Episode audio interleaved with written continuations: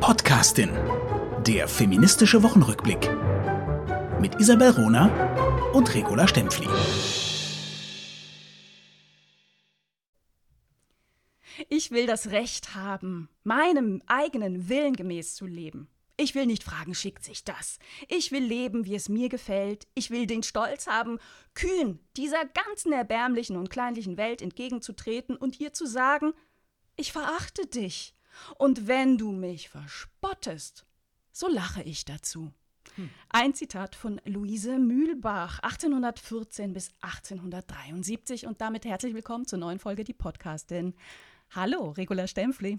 Hallo Isabel Runer und tausend Dank für dein wunderbares Zitat. Das passt so perfekt zu meiner Laune. Und stellt euch vor, das war 18, sie ist 1814 geboren. Also ich äh, verneige mich vor dir, ich verneige mich vor äh, Mühle, Mühlebach heißt sie gleich. Mühlbach, Luise Mühlbach. Mühlbach. Luise Mühlbach äh, und freue mich gerade äh, äh, weiterzufahren in der Die Podcastin. Ich habe von Shura Hashemi, ihrem Twitter-Account, auch ein Zitat, das passt, weil es alles politisch zusammenfasst, was in Iran und auch außerhalb des Irans passiert mit uns Frauen mhm. und auch unter den Exil-Iranerinnen. Zitat.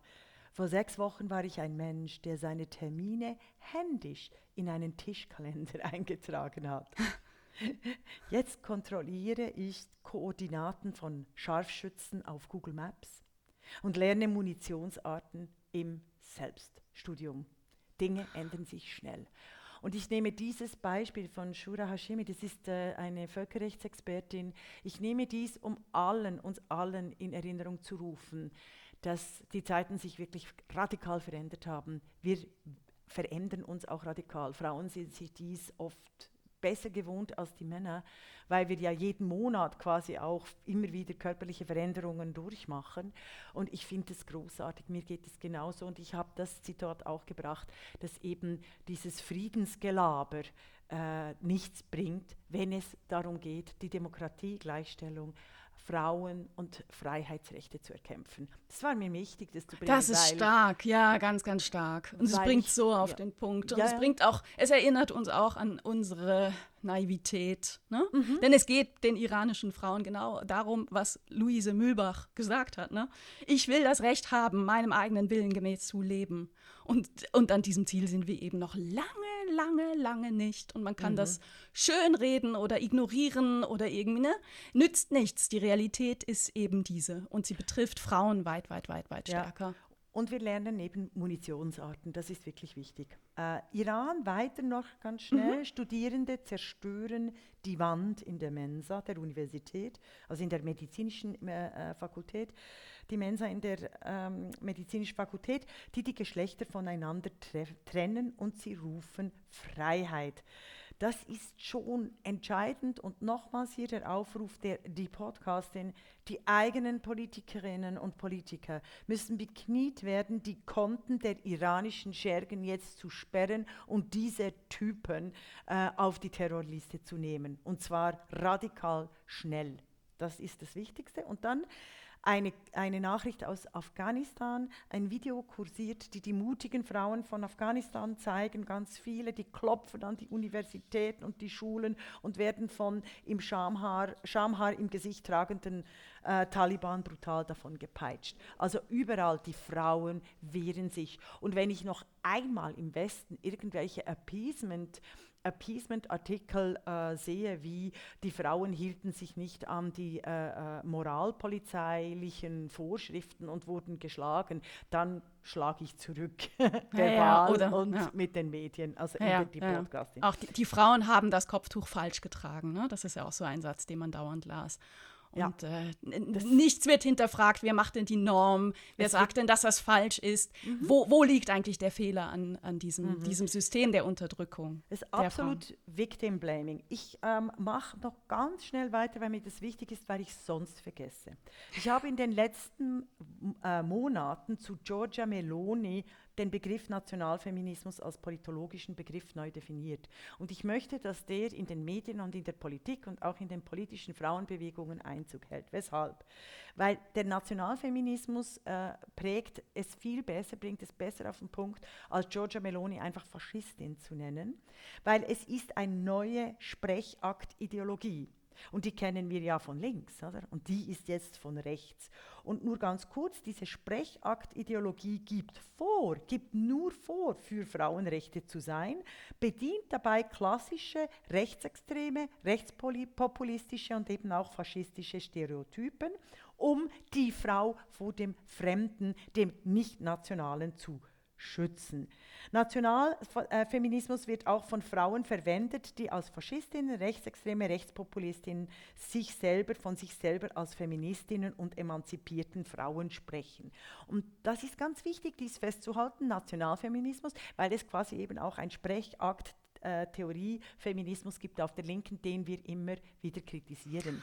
Ja, als du das, du hast ja den, den Begriff erfunden, du hast ihn mhm. geprägt und als ich den zum ersten Mal in einem, in einem Text von dir gelesen habe, war ich irritiert und das ja. gebe ich ganz offen zu. Ich habe mich auch daran gestoßen, weil Feminismus für mich als Wort, als Begriff, ähm, als Zielsetzung, als Sicht auf die Welt ähm, grundpositiv ist. Ja. Und dann ähm, habe ich aber tatsächlich äh, länger darüber nachgedacht und diese Analogie ähm, zum Nationalsozialismus genau. ist ja. durchaus brillant, weil auch der Sozialismus durchaus ein ähm, nicht bei allen, aber das ist beim Feminismus genauso, positiv mhm. besetztes Konzept ist. Und in der Verwendung der, des National aber eine, eine Abkehr. Also die Nazis haben natürlich vorgegeben, Sozialisten zu sein. Ne? Ähm, äh, waren sie aber nicht. Ne? Was sie aufgebaut Definitiv. haben, war, war eine äh, menschenverachtende, menschenvernichtende Ideologie. Ein Unterschied ist aber tatsächlich, dass sich die Nationalsozialisten selber so genannt haben. Im mhm. Unterschied zu den, noch nicht wahrscheinlich, es sei denn, Meloni kauft dir dein Konzept ab. Ne? Ähm, also diese Selbstbezeichnung fehlt noch. Mhm. Und da ähm, bin ich mit meinen Gedanken tatsächlich noch nicht am, am, am Abschluss, was, mhm. ähm, ob, ob das da tatsächlich einen Unterschied macht. Ne? Ja, Oder also ob man dieses Konzept des Feminismus dadurch zu schnell preisgibt, denn das, was Meloni macht, ist nicht feministisch. Mhm. Ne? Definitiv. Es ist Pseudo, national Pseudo-Feminismus. Definitiv, oder? Isabel Runner. Also du hast so recht. Ich habe aber realisiert in den letzten zehn Jahren, dass alle Ismen überhaupt nicht, nicht dem entsprechen, was sie vorgeben zu sein. Also auch der linke Feminismus ist ja kein Feminismus mehr. Also wenn wir von der Sprechakttheorie ausgehen, das haben wir schon mehrmals diskutiert. Ähm, äh, und die sogenannten neuen Feministinnen deklarieren sich ja per Sprechakt auch als Feministinnen, haben aber mit der Freiheit von Frauen, dem Mut, der Wirklichkeit und der Wahrheit nur noch ganz, ganz wenig zu tun. Also wenn du den Zynismus, den Nihilismus siehst, einiger Exponentinnen der linken Sprechakttheorie, wie äh, Theresa Böckner heißt sie, glaube ich, die den Schwangerschaftsschutz für Bücker. Prostituierte, Bücker. Bücker. okay, Theresa Böcker. Ähm, ich ich nenne sie ja oft gerne falsch, weil, weil es so falsch ist, welche Positionen sie äh, massenmedial verbreiten kann. Also Bücker hat ja den Schwangerschaftsschutz für Prostituierte aufheben wollen. Und das ist dermaßen zynisch und zwar mit feministischen, sogenannten feministischen Argumenten. Also so wie die Sexarbeit äh, äh in Anführungszeichen auch ein nihilistisches, zynisches Konzept völlig, völlig. Zweck, äh, zwecks äh, Verkauf ne, Grund, die, die, Grundprämisse ist halt ja. falsch bei Büker, ja, aber ne, die davon ausgeht, alle, alle, alle, alle, alle prostituieren sich selbstständig und auch wenn eine Prostituierte hochschwanger ist, will sie nichts lieber als in Gangbangs äh, vergewaltigt zu werden. Ne? Ähm, die Eben Grundprämisse deshalb. ist falsch. Ja. Also diese ganze Ausbeutung, auch rassistische Ausbeutung ja, ne, des Prostitutionssystems in Deutschland ja. als Drehscheibe, als Bordell Europas wird da mhm. einfach ignoriert. Mhm. Das, ist, das ist sehr bedauerlich. Mhm. Und deshalb ähm, habe ich das gebracht. Und verheerend. Äh, mhm. äh, Isabel, vielleicht müssen wir, äh, Isabel Rohner, vielleicht müssen wir zu neuen Begriffen kommen, weil der Feminismus ist eben wie der Sozialismus und der Marxismus. Also die Reinheit dieser guten Ideen von, äh, von Theoretikern und Theoretikerinnen, die ist schon längst vorbei, Leute. Die ist schon ja, längst, es gibt keinen unschuldigen dann, Feminismus mehr. Aber weißt du, ist ja. es dann falsch, an Begriffen festhalten zu wollen? Also, Feminismus bleibt für mich ein, ein ganz, ganz positives, ähm, ein, ein ganz, ganz positiver Begriff. Und mhm. ihn einfach so kampflos herzugeben, ich weiß nicht. Und trotzdem ist dein Konzept des Nationalfeminismus sehr klug, weil es genau auch damit spielt. Ne? Mhm. Also ich denke weiter drüber nach. Okay, ich habe ähm, auch etwas mitgebracht, eine, mhm. eine Frau der Woche, die sehr gut zu deinen ersten beiden Berichtspunkten passt. Und zwar wird heute, ähm, wir schalten uns nämlich ausnahmsweise mal an einem schnöden Montag zusammen, äh, weil das terminlich zwischen uns immer schwieriger wird. Ähm, also an, am heutigen Montag bekommt die Politikwissenschaftlerin und Frauenrechtsaktivistin Ayan Hirsi Ali yeah. den Schirmmacherpreis 2022 Finalmente, für herausragende Leistung hm. zum Verständnis des Zeitgeschehens. So ist der Preis betitelt. Sie erhält ihn, weil sie unerschrocken und äh, mit Rückgrat für das freie Denken und für Frauenrechte weltweit eintritt.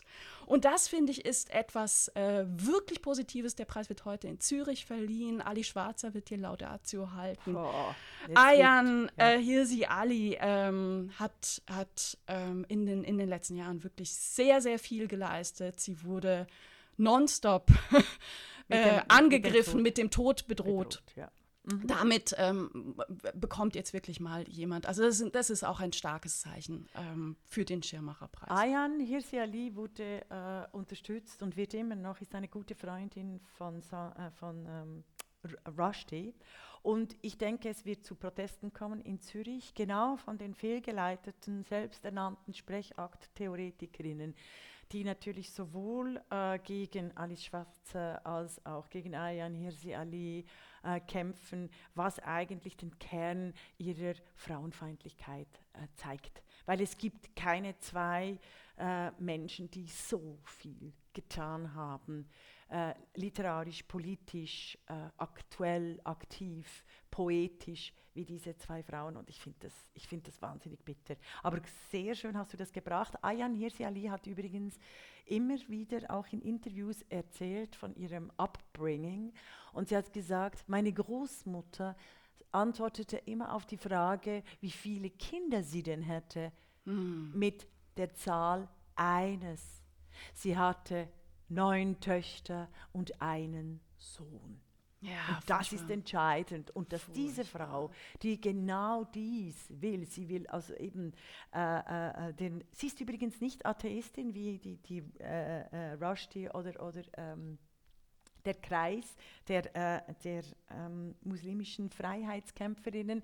Äh, sie ist auch sehr spirituell, also sie hat ein sehr berührendes Buch über, ihre, äh, muslimische, über ihren muslimischen Glauben ge geschrieben. Ich fand das schon fast ein bisschen zu nett, aber also angesichts ihrer äh, ihrer unsäglichen Verfolgung. Also ich hoffe... Und ihrer Geschichte, ne? Opfer, ja. vielleicht nennen wir es nochmal eben. Also mhm, ähm, Ayan Hirsi Ali ist, wurde mit fünf Jahren Opfer von Genitalverstümmelung. Mhm.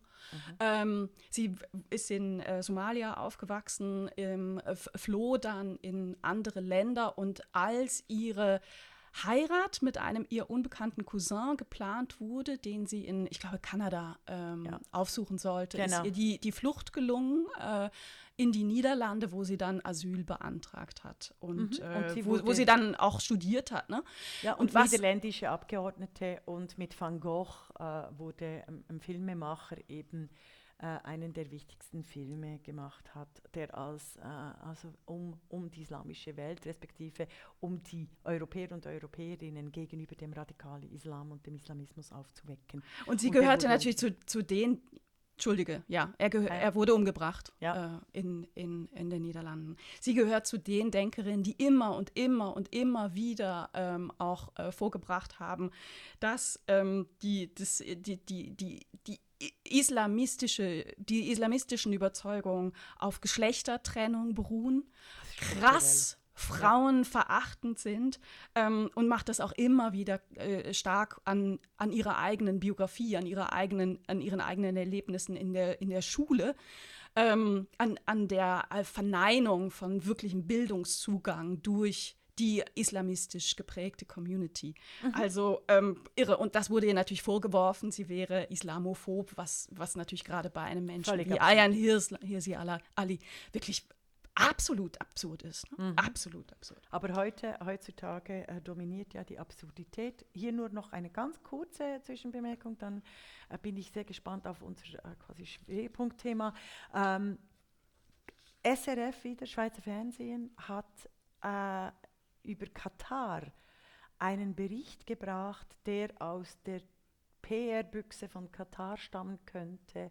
Dazu hat glücklicherweise der Tagesanzeiger mit Bettina Weber eine massive, einen massiven Artikel gegen SRF geschrieben, Propaganda für Katar, weil Bettina Weber ganz klar zeigt, dass die Expertinnen, die im 10 vor 10 Beitrag zu Wort kommen, äh, äh, die Gleichstellung völlig verharmlosen. Und sie bringt auch das Beispiel, wenn so mit, äh, mit dem Thema Rassismus umgegangen würde, wäre der Aufschrei so riesig, dass SRF, also die, die zuständigen Redakteure, sofort abgesetzt würden. Also sehr eindrücklich, ich werde den Artikel. Oh ja, verlinken. sehr gerne. Das habe ich nicht mitbekommen, äh, überrascht ja. mich aber null. Ist gerade frisch, also der kam heute, habe ich den auf der Schweizerischen Mediendatenbank entdeckt. Der ist äh, äh, publiziert worden am 29. Oktober. Eben die Gleichstellung, äh, äh, das, das Kopftuch äh, wird auch so erwähnt, ja, das sei, das tragen die meisten Frauen freiwillig. Wird einfach so deklariert. Ja, klar. Das wollte ich noch hinweisen. Oh la la, la, la. Entdeckung ist aber das Stichwort. Ich habe auch jemanden entdeckt diese Woche. Hm. Und zwar eine Jazzpianistin. Nice. Eine japanische Jazzpianistin. Mhm. Und wahrscheinlich schreien jetzt alle auf, die von Jazz wirklich Ahnung haben. Ich gebe ja. zu, ich höre es einfach gerne, aber ich habe, äh, ich weiß ganz oft nicht, äh, welche Komponistinnen und Komponisten da, äh, da gerade äh, gespielt werden oder wer mhm. am Klavier oder an den Instrumenten spielt. Jetzt äh, bei dieser Entdeckung wird das anders sein zukünftig. Ich habe die japanische Jazzpianistin Hiromi entdeckt, ah, ja. Ja, ja. die du natürlich schon längst kennst. Ja, aber die kenne ich auch nur wegen meinen Studierenden und den älteren Herren, die enorme Jazzbegeisterte sind. Oh also, mein Gott, sie ist letzte Woche in Köln aufgetreten und ich könnte oh, wow. mich kneifen, dass ich das verpasst habe. Ah. Ich habe mir aber große Teile ihres Konzerts, das ist das äh, Piano Quintet, ähm, auf YouTube angeguckt. Das hm. sind ganz, ganz viele, äh, auch, auch lange ähm, Auszüge. Und es ist irre. Also das ist so, das ist pure Freude, pure Leidenschaft, purer Humor, pure Kraft, pure Technik, ein pures Erlebnis. Hiromi tritt auf wie einer und ich habe lange darüber nachgedacht, ob ich sie tatsächlich so vergleiche, aber ich finde, es, mir ist nichts Besseres eingefallen. Wie eine Fee unter Vollstrom. Und ich habe ähm, selten es so. sagen. ja, ja, ja. Aber ich habe selten so. Ich habe lange auch selber Klavier gespielt, ja. spiele immer mal wieder. Und ich habe aber selten so jemanden gesehen am, am Klavier, die so lacht, strahlt, die das, die, die das so erfüllt mit, mit, mit, mit überschwänglichem Humor, mit überschwänglicher Emotion. Lang, mhm. lang ist langweilig dagegen. Also ja, Hiromi. Und ich sage es, weil Hiromi nämlich diese Woche noch in der Schweiz auftritt. Und von daher alle, alle, alle Schweizerinnen, die uns zuhören, und es sind ja mal viele, am mhm. 3. November um 19.30 Uhr gibt es Hiromi. Das ist ihr Künstler, also ihr Name. Ja. Äh, ihr voller Name ist Hiromi Uehara, aber sie nennt sich als Künstlerin Hiromi. Tritt sie in Winterthur auf. Wer die Chance hat, geht dahin. Es ist der helle Wahnsinn. Selbst bei, über YouTube war ich gebannt und saß Oh. davor und dachte, oh mein Gott, wie muss das sein, wenn man die wirklich live vor Ort sieht. Also ja, Hiromi. Vielen, eine Entdeckung. vielen, vielen Dank für die Dazu Entdeckung. für äh, passt direkt Ja. eine zweite äh, Entdeckung, die ich gemacht habe, denn da geht es auch um Jazz. Ähm, im, bei, beim Jazz gibt es ähm, so das, das Standardwerk der Jazz. Ähm, Standards tatsächlich. Das heißt The Real Book. Das ist eine äh, Kanonisierung der Jazz-Songs. Ähm, 400 Songs und von diesen 400 Songs gerade mal ein einziger von einer Frau, nämlich Anne Ronell. Diese krasse Standardisierung und dieses Real Book ist das meistverkaufte äh, Jazz-Standardwerk der Welt. Ne? Diese st- krasse Standardisierung ähm, will eine ebenso grandiose Jazzmusikerin aufbrechen. Ähm, sie ist Professorin am Berklee College of Music. Sie ist Grammy, Gr Grammy, Grammy, Grammy-Gewinnerin, Grammy-Gewinnerin. Und sie ist Schlagzeugerin Terry äh, Line Carrington äh, ist ihr Name und sie hat jetzt gerade New Standards veröffentlicht. Eine Sammlung von äh, Werken von Jazz-Songs von über 100 Komponistinnen. Und wer ist da auch drin? Selbstverständlich Hiromi, so schließt sich der Kreis. Ach, toll. Wunderbar. Und es ist äh, enorm wichtig im Kunstbereich. Die Kanonisierung ist dermaßen patriarchal. Es wirft mich immer um. Und wir dürfen nicht vergessen, dass all diese Kunstbetriebe gerade in Demokratien, weil die Kunst und Kultur so wichtig ist für die demokratische Partizipation, äh, alle von öffentlicher Hand oder viel von öffentlicher Hand getragen werden. Äh, und dass die im, in Deutschland, Österreich und in der Schweiz wahnsinnig in, in, in, in boshafter Männerhand äh, sind. Also ich, ich musste das gerade kürzlich an einer Kulturveranstaltung erleben, als äh, ich mich gemeldet habe und auf die Geschlechterapartheit hinwies, äh, war sich doch der äh, anwesende äh, Obervollpfostenchef nicht zu dumm. Also der ist wirklich einer der äh, wichtigsten Funktionäre in dem, im Kulturbereich, der verfügt über Millionenbudgets ähm, und hat die Augen verdreht, als ich geredet habe, was ich glücklicherweise dann im Mikrofon auch gerade zum Thema gemacht habe. Was mir aber dann von allen äh, peinliche Blicke, also es ist, war, war dann so, ich war dann so die Paria, oder? Äh, weißt du, so die, oh, diese Aussätzige, oh, die wagt sich Klartext zu äh, reden in diesem urpatriarchalen, paternalistischen äh, Kulturbetrieb in der Schweiz, wo es nur Insider oder Outsider geht und auch die Frauen dort üble Mittäterinnen sind, respektive sie sind nicht üble Mittäterinnen, sie sind einfach gefangen in einem System, das erst seit äh, knapp 51 Jahren wenigstens ansatzweise mal die, das Frauenstimm- und Wahlrecht hat, aber die Gleichstellung äh, wirklich äh, äh, seit, seit Jahrzehnten immer wieder bemüht. Und gerade im Kulturbereich äh, ist es eine absolute Katastrophe. Wirklich eine absolute Katastrophe. Und all die, die Frauen, die im Kulturbereich äh, sich präsentieren und so, ähm, also ich finde dort, dort, ich liebe Patti Basler, die ist entscheidend, die hat, äh, die hat auch... äh, Kabarettistin in der Schweiz, sehr, genau, sehr so- bekannt hat ne, für die ein Deutschen. Freches, äh, nicht nur ein freches Mundwerk, ein unglaublich feministisches Mundwerk und ist, ist enorm stark. Aber sie ist eine ganz große Ausnahme mit Steffla Chef auch in der, äh, in der Schweiz. Das war mir noch Ja, wichtig zu ja, bringen. das ist, das Wenn- ist, wenn das du- ist unglaublich, dass es immer noch, ansprichst, ja, ja. aber dass das immer noch so der Fall ist.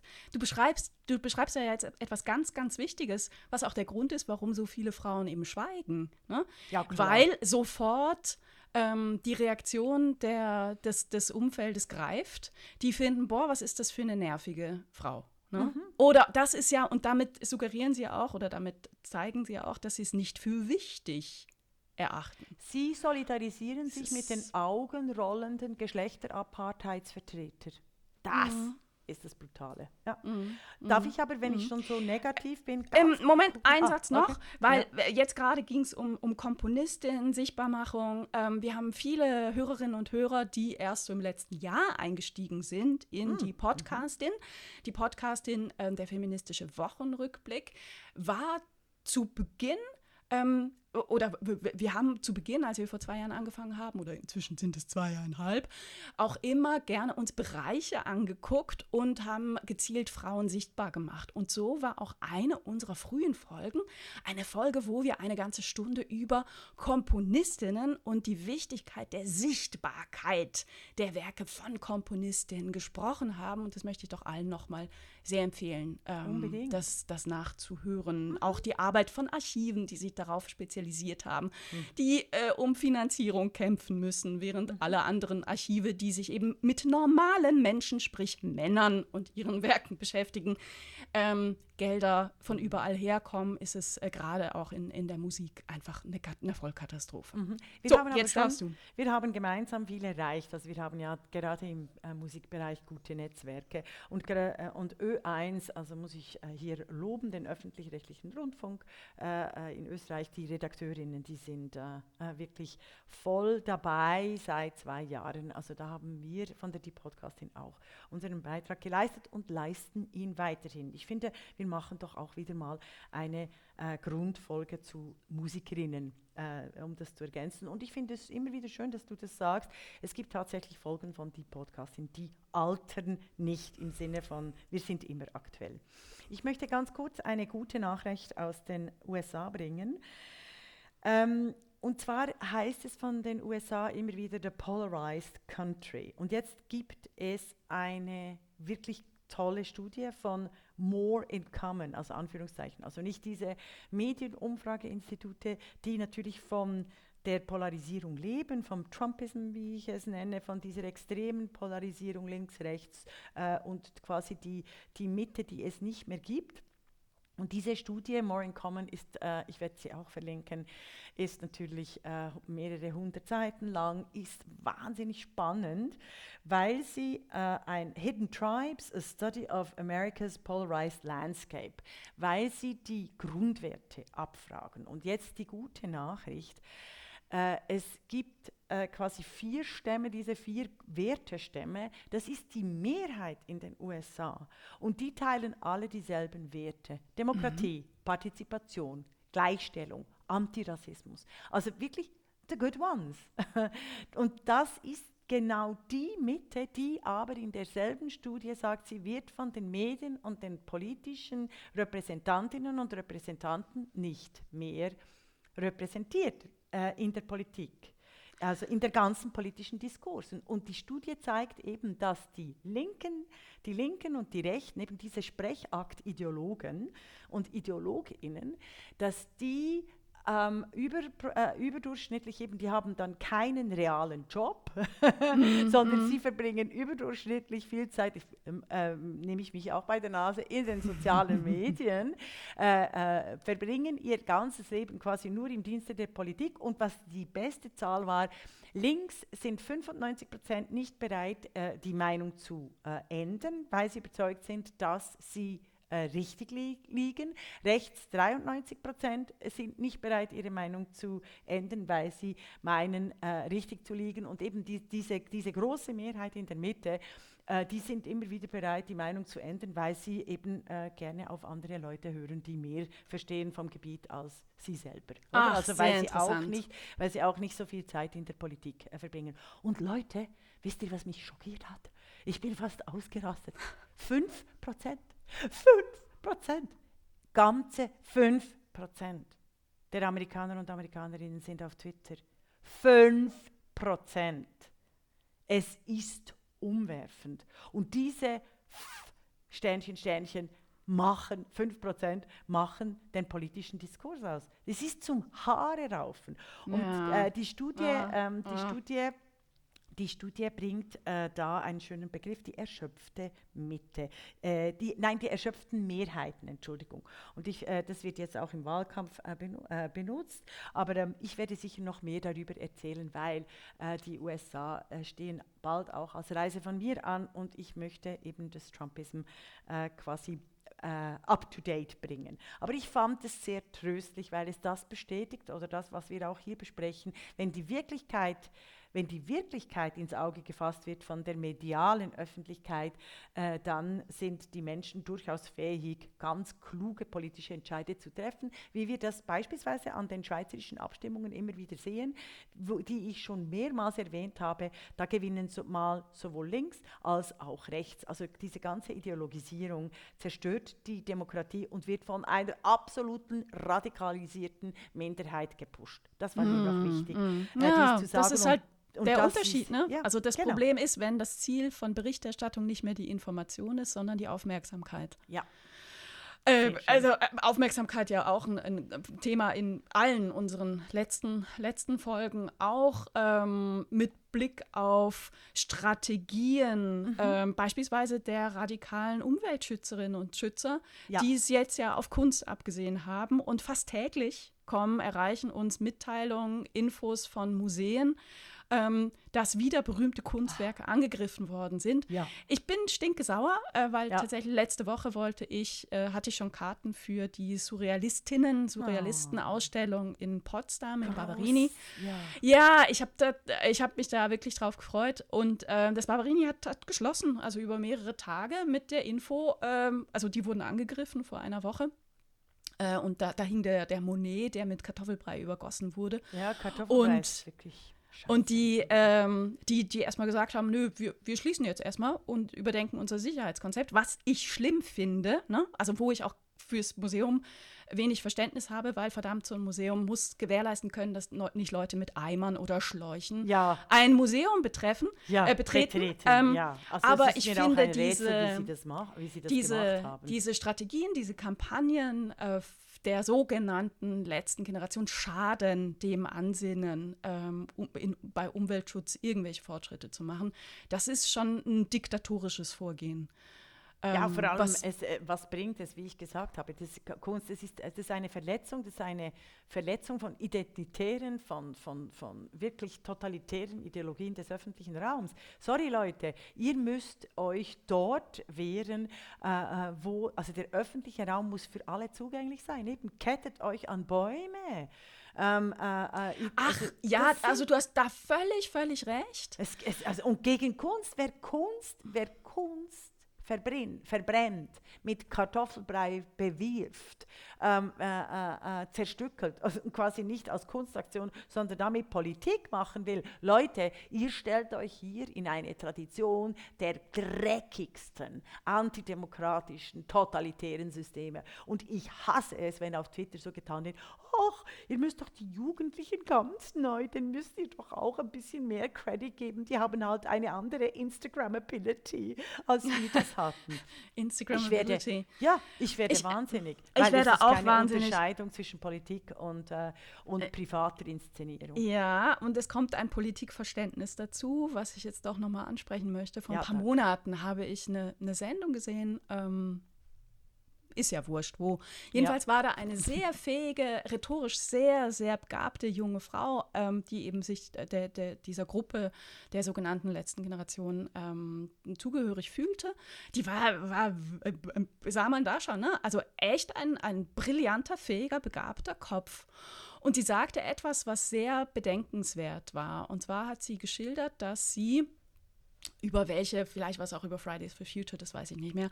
Ja. Jedenfalls, sie gehörte zu der Gruppe, die ähm, beim Bundeskanzler tatsächlich äh, war. Und sie berichtete davon voller Entrüstung äh, und sagte, äh, wir, wir haben dem Bundeskanzler ein Gesetz mitgebracht. Das hätte er nur umsetzen müssen. Und er hat es nicht getan.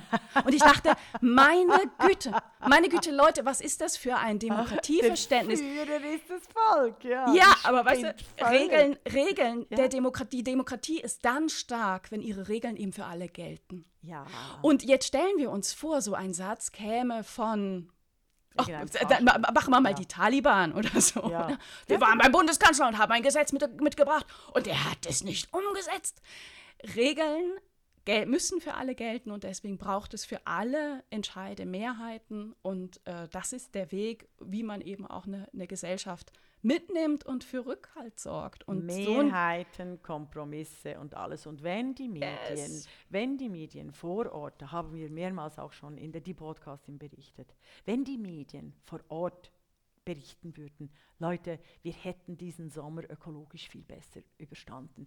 Weil es gibt ganz tausende von tollen landwirtschaftlichen kleinen Maßnahmen, die sofort umgesetzt werden können. Und zwar auf regionaler Ebene und die in einigen Dörfern und Gemeinden schon umgesetzt werden. Die ganze Begrünung, die die Hitze, auf, äh, die, die Hitze aufhält. Also da muss ich tatsächlich Peter Wohlleben immer wieder äh, erwähnen, der mit seinem Twitter-Account ganz praktikable, kleine, billige Lösungen zu Tausenden bringt. Oder mein, mein wandernder Schäfer. Ich habe dir ja gesagt, ich folge, ich folge mit, mit großem Genuss einem, dem einzigen wandern, frei wandernden Schäfer noch. Das ist großartig. Welche Möglichkeiten es Wo, wo wandert der? Art, ja, in, in Deutschland. Ich so, verlinke ihn. Nein, das ist wirklich köstlich. Äh, äh, jetzt habt, ich, habt ihr gerade äh, meine, Sorry, meine ganze hab, ja. inneren, meine inneren, meine inneren ähm, Lüste entdeckt. Egal, was das Entscheidende ist, dass wenn die Medien Medien wären in einer Demokratie, und das ist die richtige Kritik an der vierten Gewalt, nicht eine Precht-Wenzel-Kritik, dann würden sie tatsächlich die Menschen enable, die Menschen in die Position bringen, dass sie politisch handeln können, und zwar vor Ort. Und wirklich, seit fünf Jahren könnten wir tausende von Dingen besser machen. Bei den Bienen ist schon ein großer Fortschritt äh, gemacht worden. Das reicht noch nicht, aber äh, mit den Bienen, es gibt Begrünungsvorschläge, die, die machen unfassbar viel aus. Einen Baum pflanzen äh, äh, äh, rettet ganze Gemeinden. Und zwar nicht eine Fichte. Also, da, habt, da seht ihr, das ist ein ganz anderes Politikverständnis und, und Information und ähm, äh, äh, eben, da ist nicht Instagram entscheidend, sondern ist tatsächlich das Tun entscheidend und nicht die verdammten Sprechakte. Mm, mm, mm. Oh ja, da tut sich bei mir jetzt gerade. Könnte ich dir jetzt ganz viele Beispiele nennen, sage ich nicht. Ähm, sondern danke, sage. Ja, danke für das Politikverständnis. Das war ganz wichtig, dass du das bringst. Das geht das gerade ja. aktiv verloren. Und jetzt sage ja. ich es trotzdem, es geht eben auch verloren durch die Akteurinnen und Akteure der Politik, die manchmal so verkürzt mhm. kommunizieren. Und ähm, jetzt ganz aktuell äh, betrifft es ähm, das Bundesarbeitsministerium, was äh, auf, auf der Homepage schon ankündigt, dass zum 1.1. das neue Bürgergeld greift. Und ich, ich sage da jetzt gar nichts inhaltlich, es geht, es geht mir, meine Kritik geht auch nicht um das Gesetz und es geht auch nicht um die Inhalte und es geht auch nicht um die politische Zielsetzung, sondern ja. die sagen, das Gesetz greift zum 1.1. Aber das Gesetz existiert noch gar nicht. Es gibt keinen Referentenentwurf. Der ganze parlamentarische Prozess ist noch gar nicht gestartet. Das, das kann sein, dass das reicht. Ne? Ja, aber nee, aber wir, wir dürfen diese Verkürzung nicht zulassen. Denn mhm. wenn es so wäre, ne, dass ein Ministerium sagt, ach übrigens, dann und dann gibt es ein neues Gesetz, dann braucht man kein Parlament mehr. Das Parlament ist aber die Basis unserer Demokratie. Genau, genau. Und, ähm, Und da dürfen, wirklich, äh, da finde ich, müssen sich die Pressestellen auch von Ministerien an der Nase fassen ähm, und, und, und genauer kommunizieren, ja, wo wir mit, stehen. Ja, und immer diese Ankündigungsdemokratie, das ist sowieso völliger Bullshit. Oder? Also ich möchte gerne sehen, was tatsächlich gemacht wird. Ich habe so die Nase voll, immer diese Ankündigungen. Morgen treffen sich die und die und dann finde ich nicht heraus, was sie dann wirklich auch äh, verabschiedet haben. Also das sind entscheidende Medienkritiken, die darin liegen, dass die Diskrepanz zwischen dessen, was sich in Wahrheit und Wirklichkeit und der Möglichkeit der demokratischen Partizipation vor unserer aller Augen abspielt und eben den ideologisierten Bullshit in äh, den Sprechakten, die gerne von den äh, äh, Medien und den Politikern und Politikerinnen bedient werden. Ich liebe diesen Ausdruck, ne? ideologischer Bullshit. Das ist ein guter Buchtitel. Ich werde darüber nachdenken. Ich habe noch ein kleines Thema mitgebracht und zwar, was kostet eigentlich das Patriarchat? Ach.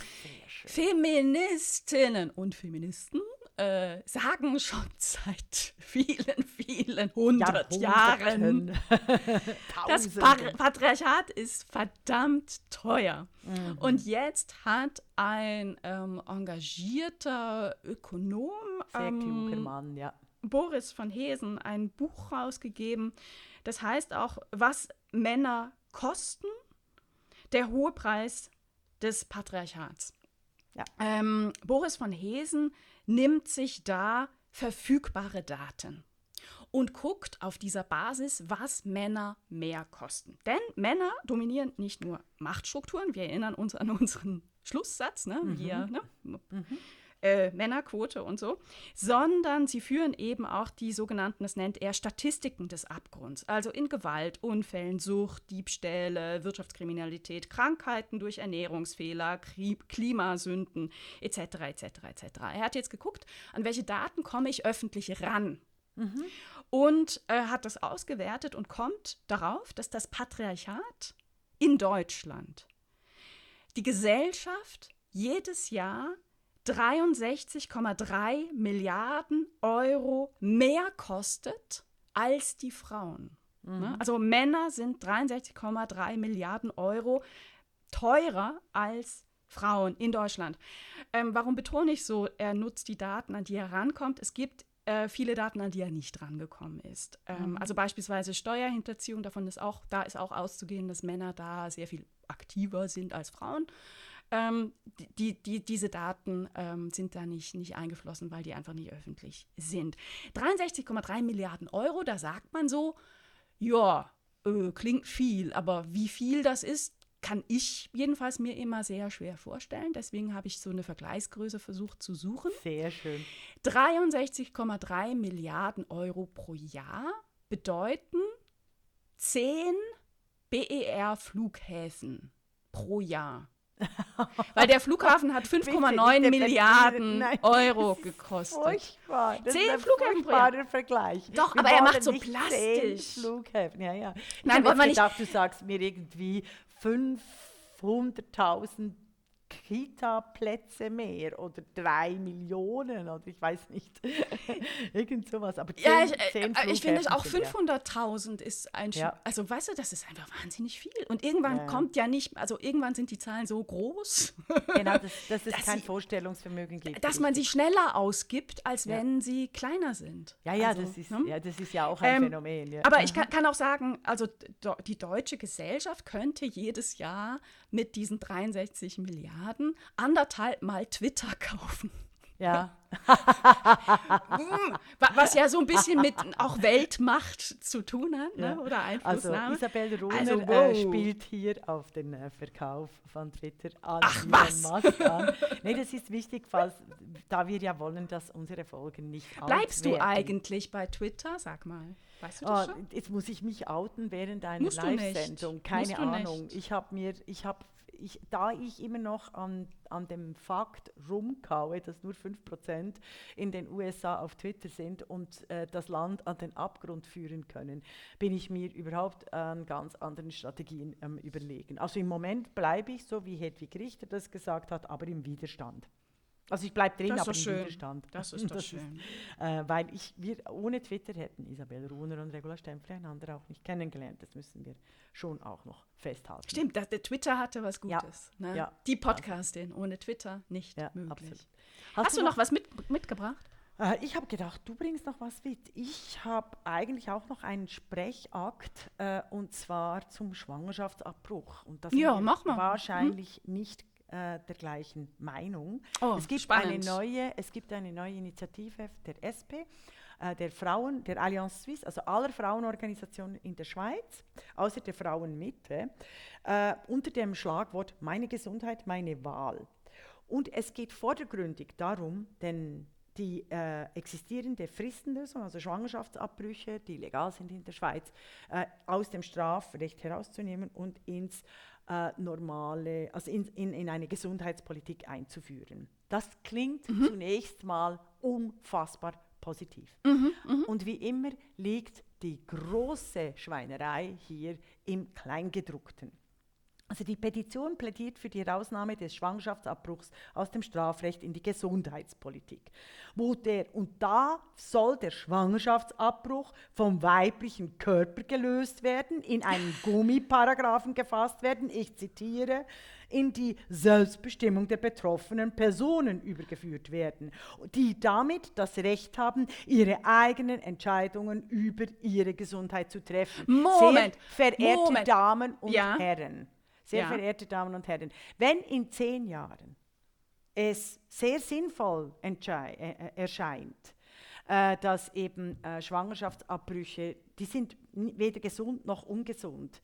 Also die sind ein schwerer Eingriff in den, in den Körper, in den menschlichen Körper, deshalb sind sie im Strafrecht, dass das wirklich Sinn macht. Der Gesetzgeber hat sich hier viel überlegt. Und das dann quasi aber in eine Gesundheitsparagraphen einzuführen. Leute, da kann ich mir gut vorstellen, dass in zehn Jahren junge Frauen, die äh, ungewollt schwanger werden, äh, dann dazu gebracht werden, das Kind doch bitte auszutragen, weil es ja doch so viel Bedarf gibt, äh, Kinder auszutragen. Das ist ein erster Punkt. Dann noch schnell ein zweiter, bevor du was äh, äh, dazu sagst. Sorry, Leute, die Fristenlösung in der Schweiz hat die geringste Schwangerschaftsabbruchquote der, fast der Welt, also zumindest zu Europa gebracht. Also es ist fantastisch, Schweizerinnen, also alle Menschen, die in der Schweiz wohnen, das sind ja nicht nur Schweizerinnen, die verhüten und der Schwangerschaftsabbruch ist genau das, was ich immer sage zu Abtreibung, Leute. Sie sollte extrem äh, legal sein, sie soll ja nicht gesundheitsschädigend sein, aber extrem selten stattfinden finden.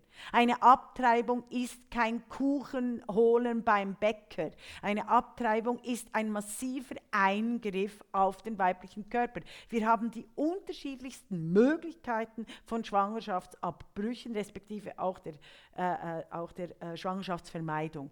Also und deshalb, und in diesem Mogelpaket, meine Gesundheit, meine Wahl, wird ein neues Selbstbestimmungsgesetz einfach so versucht, von den Linken und den Grünen reinzubringen. Äh, äh und die Frauenorganisationen machen dort mit und realisieren nicht, dass sie A, eine fabelhaft funktionierende Lösung äh, boykottieren, also schwierig macht, weil bis das in ein neues Gesetz gefordert wird, wird es riesige äh, Abtreibungsschwierigkeiten wieder geben. Sie importieren ein amerikanisches äh, Thema, das nicht unser Thema ist.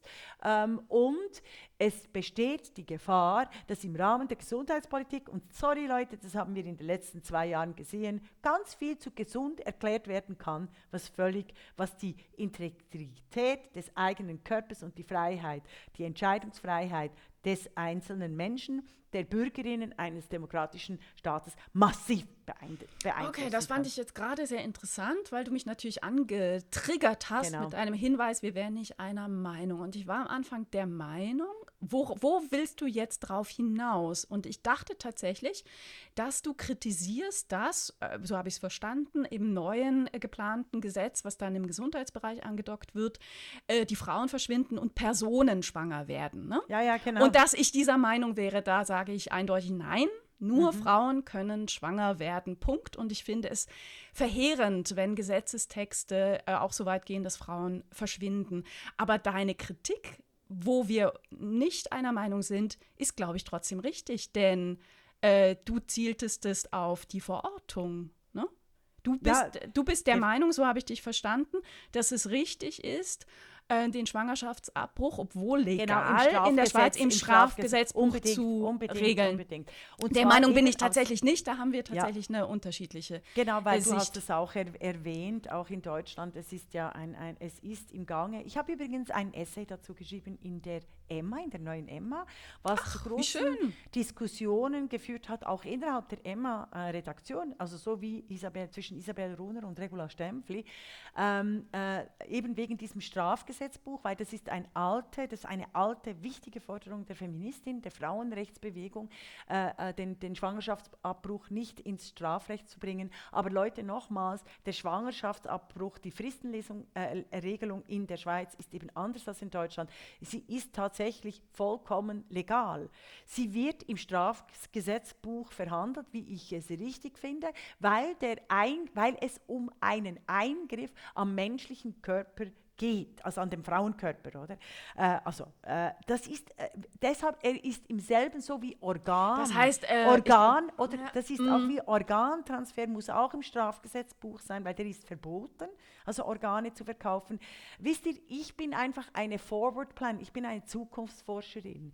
Ich weiß, was äh, wir sind, und das habe ich schon 2007 vorausgesagt, wir sind in, auf bester äh, äh, Linie, das Menschenbild ausschließlich biologisch zu definieren, damit die einzelnen Teile des menschlichen Körpers vom Menschsein vom Menschenbild, vom demokratischen Menschenbild, das eine, ein Subjekt braucht, zu getrennt zu werden, um dann äh, stückweise verkauft werden zu können. Verstehst?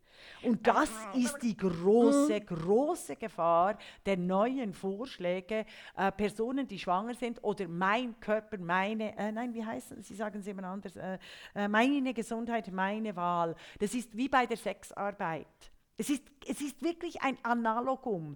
Äh, alles, alles zielt darauf hin, den Menschen als Menschen, die Frau als Frau zur verfügbaren Masse zu machen, die bisher Undenkbares verkaufen soll, darf und schließlich auch muss im, in einem Framing von Gesundheit.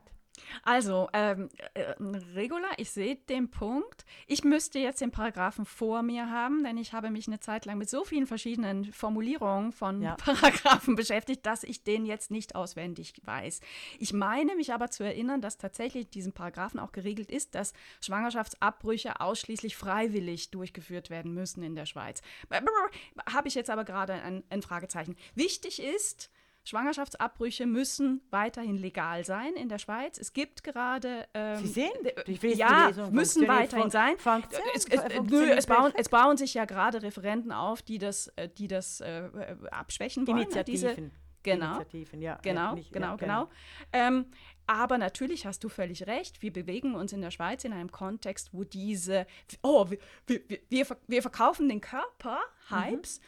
Ähm, noch mal präsenter sind als jetzt in Deutschland. Österreich kann ich nicht beurteilen, weil in der nächsten Zeit, also der Nationalrat hat zugestimmt, dass die Eizellenspende ja, äh, legalisiert ein, werden was ein soll. Euphemismus ist ohnesgleichen. Es ist keine Eizellenspende.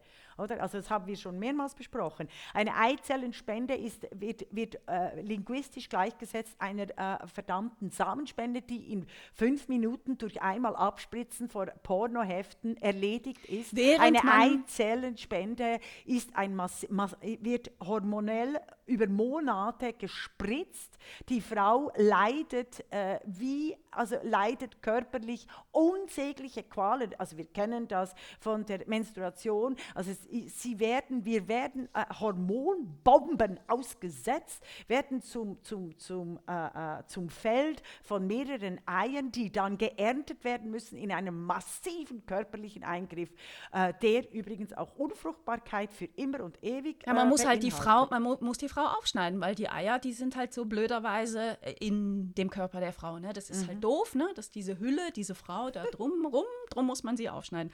Ja, aber dazu wird es eine Volksabstimmung geben. Und das ist der, der Kontext, der da schon auch nochmal ähm, in, ja, ja, in den Blick genommen äh, Nochmals, die werden mhm. durchkommen, genau wegen solchem linguistischen Scheiß, also eben wegen der, äh, äh wegen der Sprachpolitik. Ich sage ja, die, die, die Sprechakttheorien sind wie in der Zwischenkriegszeit in Europa en vogue. Und Sprechakttheorien setzen die, menschliche Würde, den menschlichen Körper zur Verfügungsmasse von ideologischen Positionen. Und Leute, ich bin die Erste, die das erkennt und ich werde kämpfen gegen solche äh, äh, völlig fehlgeleiteten Politiken, die übrigens die Demokratie außer, äh, äh aus den Hebeln äh, äh, werfen. Das ist mir ganz, ganz entscheidend. Aber wir können den, den, das Thema, das ich erst so kurz äh, vor Schluss gebracht habe und dich da überwältigt habe, äh, werden wir sicher noch aufnehmen, weil alle Frauenorganisationen natürlich äh, äh, der, deiner Meinung sind, und sie aber nicht sehen die politische Konsequenz. Ja, das also das würde ich jetzt will. ehrlich, ehrlich, ich find, finde das schwierig, wenn du sagst, das ist deine mhm. Meinung, wo ich mir den Gesetzesparagraphen noch nicht habe ansehen können. Mhm. Da äh, verwehre ich mich drum äh, da, dagegen. Äh, ich finde, Abtreibung muss legal bleiben. Aha, in ja, der Schweiz ja. muss legal werden, in gesagt. Deutschland und ja. Österreich. Nein, sonst, sonst komme ich so in eine falsche. Äh, ah, nee, nee, nee, nee. Ich, ich gehöre nicht zu den Wokies. Und, nein, nein, nein, nein, nein. Das, nein, nein, das, da verwehre ich mich also, dagegen ich, So, äh, ich bitte um lovely. Entschuldigung, nur ganz, ganz kurz, nur ganz, ganz kurz. Es ging mir um, den Stra um das Strafrecht oder um die Forderung des Strafrechts und da bin ich dagegen und da sind wir unterschiedlicher Meinung. Sonst sind wir äh, gleicher Meinung mit den Schwa- Schwangerschaftsabbrüchen. Ich sage einfach, welche Konsequenzen das, das hat, wenn Schwangerschaftsabbrüche als Gesundheitspolitik definiert werden. Das ist So, mit Punkt. Blick auf die Zeit mache ich jetzt schon mal einen Teaser für die nächste Folge. In der nächsten Folge werde ich äh, erklären und berichten darüber, dass ich, ich mich seit 20 Jahren öffentlich, feministisch engagiere, viele, viele Bücher, viele hundert Vorträge gehalten habe im gesamten deutschsprachigen Raum, nicht in einen feministischen Verein eintreten darf. Das ist doch mal ein Teaser. Das ja, du darfst als Feministin nicht einem feministischen Verein beitreten. Fantastisch. Du, auf, Was für ein Teaser. Offensichtlich brauchen sie es gerade nicht. Sie wollen mein Boah. Geld nicht. So, mehr davon in der nächsten Folge. Und im Übrigen fordern wir die Abschaffung der Männerquote.